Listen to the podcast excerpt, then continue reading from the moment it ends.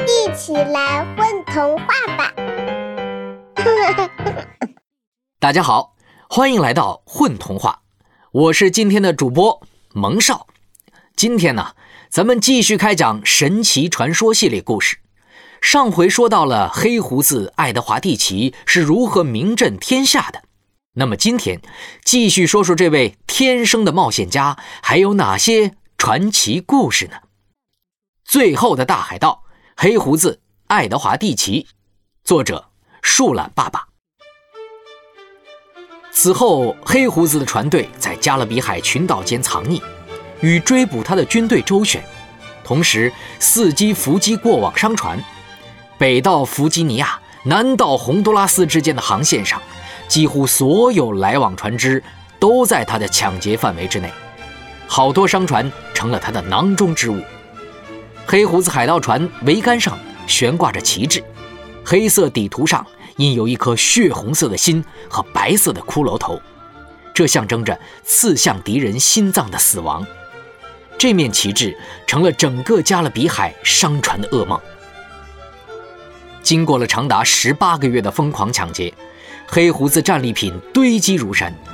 在美国北卡罗来纳州的一些港口城市，他以低廉的价钱处理掉了很多抢来的东西。虽然战果丰硕，但黑胡子的手下们并不满足，因为他们抢掠的大部分商船携带的不是珠宝黄金，而是商品。商品需要低价处理，这使得海盗们的收益大打折扣。为了获取更多的财富，安抚手下的海盗，1718年5月，黑胡子做出一次最大胆的袭击。他率领五艘海盗船封锁了南卡罗来纳州首府查尔斯顿，将港内的船只洗劫一空，还绑架了不少人质和市政议会的议员做人质，要求市政府交付巨额赎金。这可是海盗史上闻所未闻的奇迹。黑胡子不但正面袭击了有海军驻守的港口，还勒索政府。这一切凸显了黑胡子的军事力量之强。市政府不得不满足了他的要求，支付了棉花、烟草等大量抢手货物，还有一百五十万英镑的赎金。以当时的海盗惯例，一般情况下，船长可以拿走一半的收入，另一半归全体船员所有。但这笔财富实在太惊人了，黑胡子想把财富自己独吞。为了除掉那些跟他出生入死的同伴，他设计让安妮女王复仇号在距离查尔斯顿不远处的一座岛屿旁故意搁浅，让自己的手下登岸去检查修理，而他和另外四十名心腹趁机乘船迅速离开这座孤岛。两天后，这批被黑胡子遗弃的海盗。才被偶尔路过的英军救起。黑胡子与心腹带着巨额财富去了北卡罗来纳，在那里，他营救了一位被抓获的英国皇室成员，得到了王室的赦免。黑胡子决定金盆洗手，隐居小镇。但他是天生的冒险家呀，几个月的隐居就让他觉得无聊，决定重出江湖。然而，由于之前抛弃了船员。此时的他只能召集十几个部下，开着小型战船“冒险者号”出港。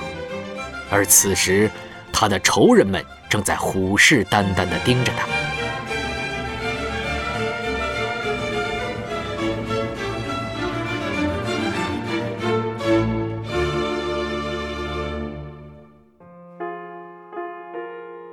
弗吉尼亚州州长亚历山大·施普茨伍德决心不惜一切代价杀掉黑胡子，而黑胡子这种对自己同伴的绝情无义，也激怒了当时被他抛弃的海盗们。他们联系了很多被黑胡子伤害的商人、种植园主，一起找到施普茨伍德，决心联起手来向黑胡子复仇。一七一八年秋。施普斯伍德接到密报说，黑胡子的船舰“冒险者”停泊在奥克拉库克湾。他立刻派遣梅纳德中尉带着两艘军舰前去抓捕。1718年11月17号下午，两艘军舰发现了黑胡子的“冒险者号”，出乎他们意料的是，黑胡子根本没有试图躲藏，反而将船只掉头驶向海军军舰，并率先开火。双方交火后，黑胡子的炮手更为老练，连续几发炮弹命中了海军军舰，打死了不少人。梅纳德中尉慌忙命令其余人躲到甲板下面。在血腥的战斗中，黑胡子率领着海盗登上军舰。就在海盗一方几乎获胜的时候，黑胡子本人被埋伏在甲板下的海军突袭，死在了英军梅纳德中尉的手上。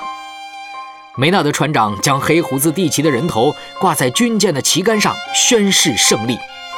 事后，梅纳德中尉和士兵们清理战场时，在黑胡子身上总共发现有二十五处刀伤和五处枪伤。他命令手下把黑胡子的头砍下来，挂在船首示众，将躯体喂鲨鱼。寻找黑胡子宝藏的行动从他刚被打死之后就开始了。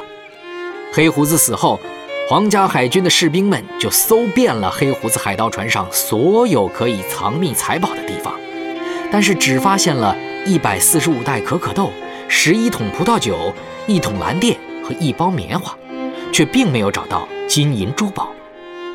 从那个时候起，有关黑胡子的下落不明的宝藏就开始流传成无数种说法。因为凡是被黑胡子抢掠过的商船船长们都知道，他肯定藏起了大量的财宝，但那些财宝究竟在哪儿呢？于是，凡是与黑胡子有关的生活用品和住所，都成了寻宝者搜索的目标。多少年之后，他们终于承认，黑胡子太狡猾了，他没有留下只言片语和任何线索。更别提什么藏宝图。不仅如此，黑胡子在死前不久曾经宣布，只有魔鬼和他本人才能找到他藏宝的地点。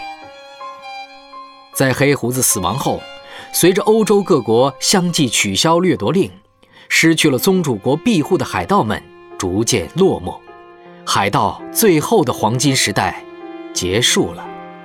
从此，加勒比地区再也没有能和海军正面抗衡的海盗，也再也没有人能超越黑胡子的传奇。